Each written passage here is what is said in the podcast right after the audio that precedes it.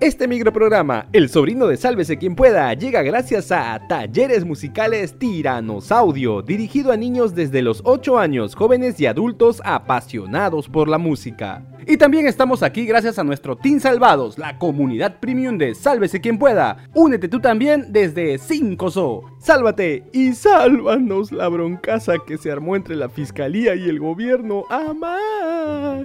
Y lo contaron todo sobre Pachequito y Apágame la cámara hoy.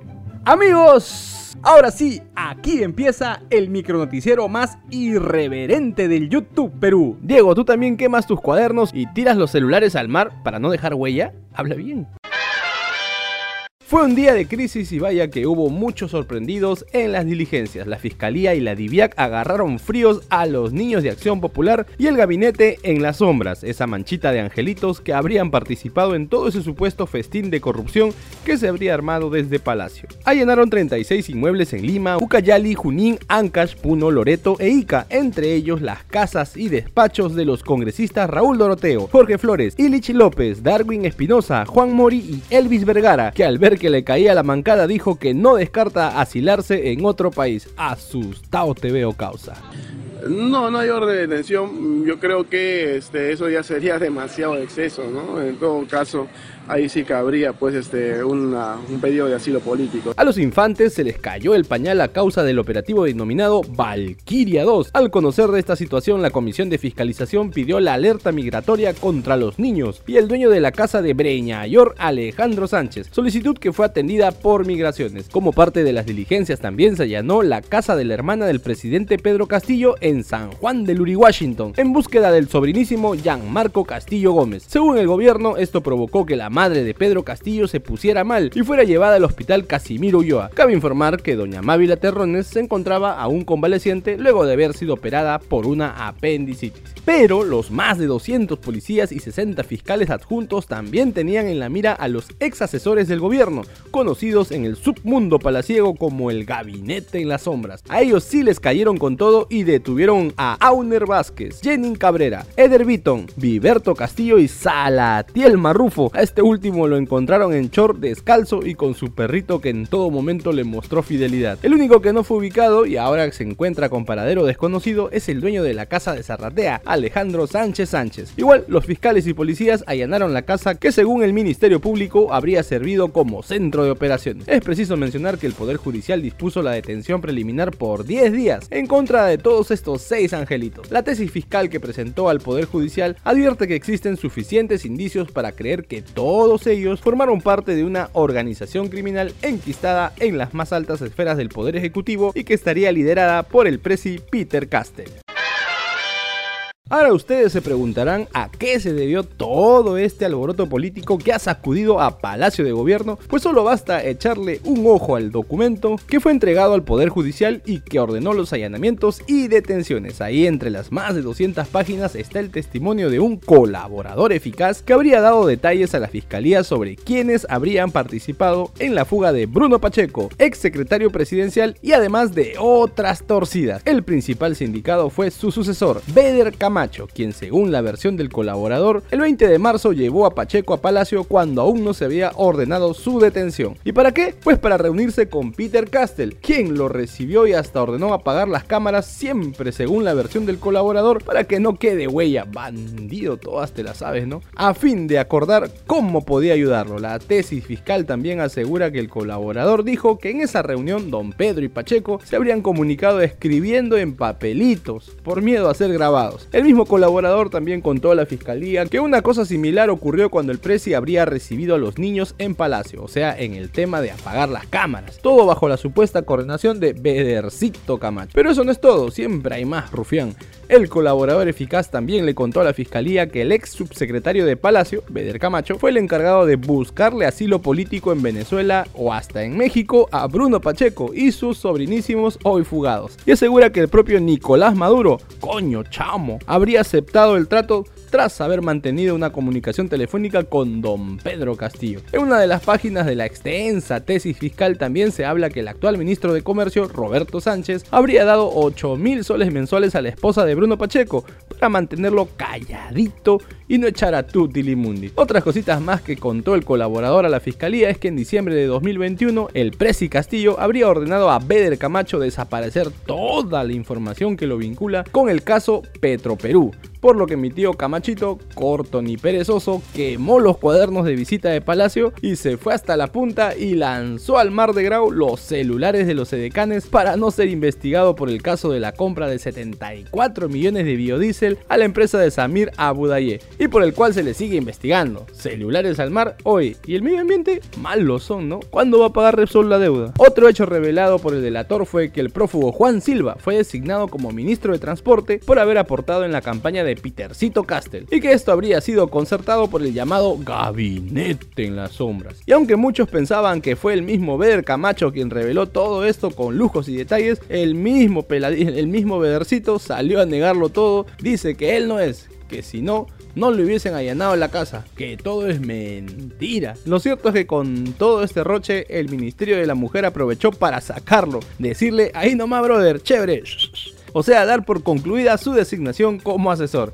Oye, ahora tío, la calle está dura, man, ¿no? Ahora es momento de pasar el sombrero. Apoyen Chorris, denle like al video, suscríbase al canal y sobre todo, activa la campanita Urri.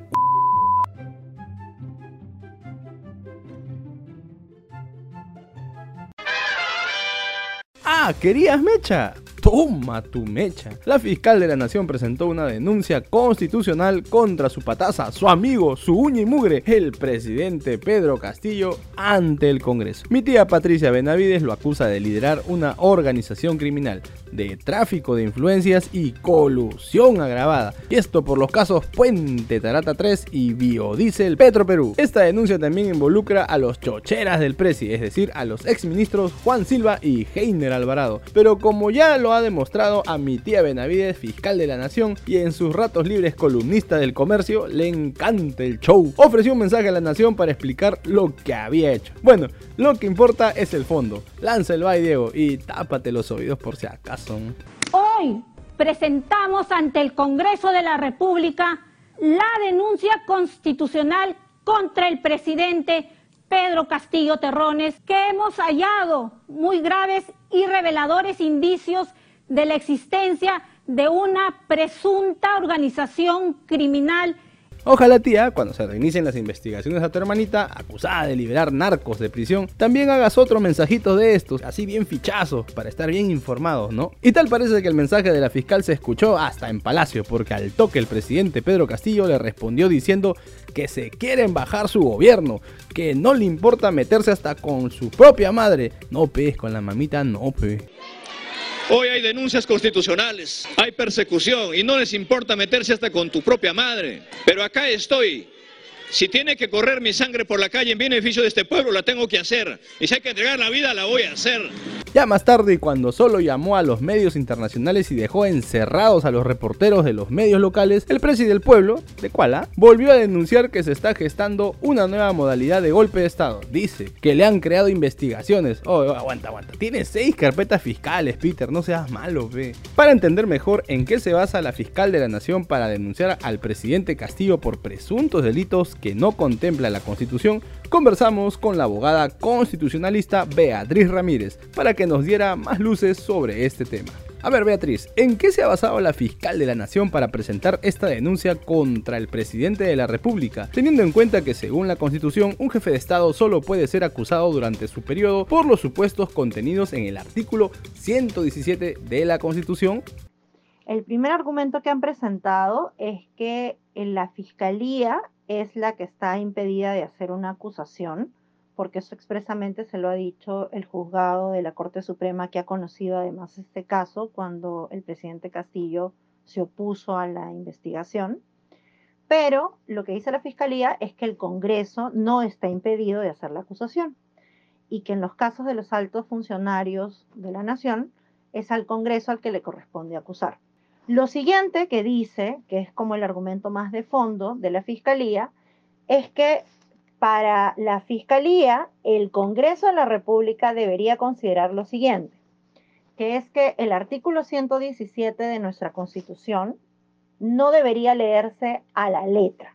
lo que dice la Fiscalía es que el Congreso de la República debería considerar que un tratado internacional, que es la Convención de las Naciones Unidas contra la Corrupción, es un marco que le autoriza a aplicar el 117 de forma amplia. Donde dice cuatro, debería entender cuatro más aquellos casos de corrupción o posible o presunta corrupción de funcionarios o funcionarios públicos. ¿Se puede aplicar la Convención de las Naciones Unidas contra la corrupción para vacar o suspender a un presidente de la República en el Perú? ¿Existen antecedentes internacionales? ¿Eh?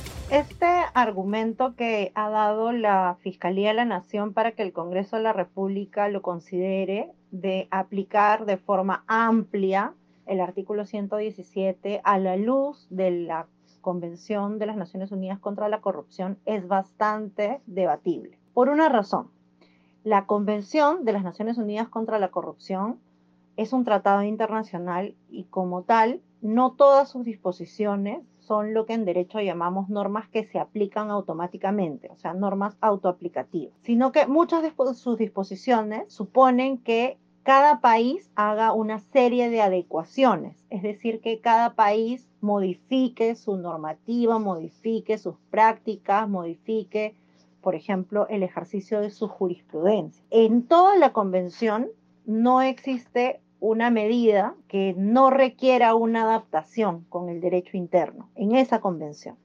Entonces, uno no puede decir que existan en esa convención normas que ya, ya en este momento, a pesar de vincular al Estado peruano, que sí vinculan, se puedan aplicar sin ninguna intermediación previa. Y si la misma fiscal de la Nación reconoce que no puede denunciar al presidente por los presuntos delitos de organización criminal, tráfico de influencias y colusión agravada, resulta adecuado que deje en manos del actual Congreso una decisión que tendrá una seria consecuencia política para nuestro país? Lo que tienes que hacer es algo útil.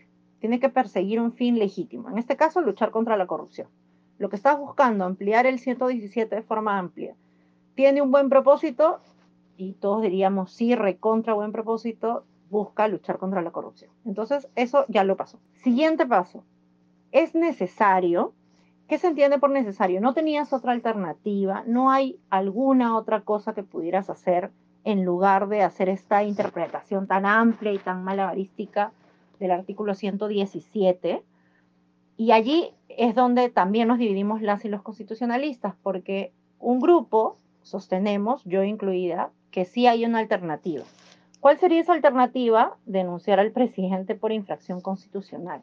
Entonces, la pregunta es, sacar a una persona a cualquier forma, haciendo alguna interpretación jalada, no digo que desrazonada, porque tiene un razonamiento detrás, pero demasiado forzada, es la mejor vía para conservar nuestra institucionalidad que es ya bastante precaria, o podríamos más bien pensar en canales de carácter más institucional dentro de las opciones que tenemos. Y ahí es donde yo creo que la mayoría de quienes criticamos esto tenemos como la razón de nuestro lado de que eh, lo que está en juego es muy alto tú no puedes sacar a alguien de la presidencia de la República con una interpretación. para sacar a alguien de la presidencia deberías tener por lo menos procedimientos más o menos claros y definidos, además que sean universales, es decir, que sean aplicados antes y que se puedan aplicar igual después. Muchas gracias a la abogada constitucionalista Beatriz Ramírez por su explicación tan clara. Chévere. Se realizó la audiencia de apelación contra la prisión preventiva de 30 meses contra Jennifer Paredes, la hija cuñada del presi Pedrito Castillo. Durante la sesión judicial, la fiscalía reiteró que demostrará que la hermanita de la primera dama cumplió el rol de lobista en la presunta organización criminal que sería liderada por su cuñadito en el poder. En la audiencia, la menor de los Paredes Navarro dijo que nunca gestionó licitaciones fraudulentas y señaló que la palabra lobista es una falta de respeto. Me dice que me aluden la palabra de lobista, que me parece esto una falta de respeto a mi persona. ¿Por qué, señor magistrado? Me dicen que yo captaba clientes. Es totalmente mentira. Yo quiero aducir a de ello que primero, para que el señor Espino, el señor Espino era consultor desde el año 2019. Yo lo conozco en Anguía porque he elaborado con él no solo uno, varios proyectos que incluso han sido aprobados en el año 2019, financiados y ejecutados ese mismo año. Tras escuchar los alegatos atos, el juez Edgar Medina dijo que dará a conocer su decisión en un plazo razonable para notificar a ambas partes. Antes de irnos y para cerrar con broche de oro la jornada de ayer, les contamos que el Poder Judicial ordenó al Ejecutivo reponer a Daniel Soria en el cargo de Procurador General del Estado. Sí, al mismo que el presidente Castillo destituyó hace ocho meses. Peter, estás en racha, mano. Mejor juégate una tinca. Listo, nos vamos. Si te gustó este micronoticiero, dale like, comparte el enlace con todos sus contactos, suscríbete y activa la campanita. Vamos rumbo a los 100.000 suscriptores. Y si quieres ser parte del equipo de producción, únete al Team Salvados desde 5 soles. Si no sabes cómo, en la caja de descripción te dejamos un link con un suculento tutorial. Hasta mañana. Chau, chau, chau, chau, chau.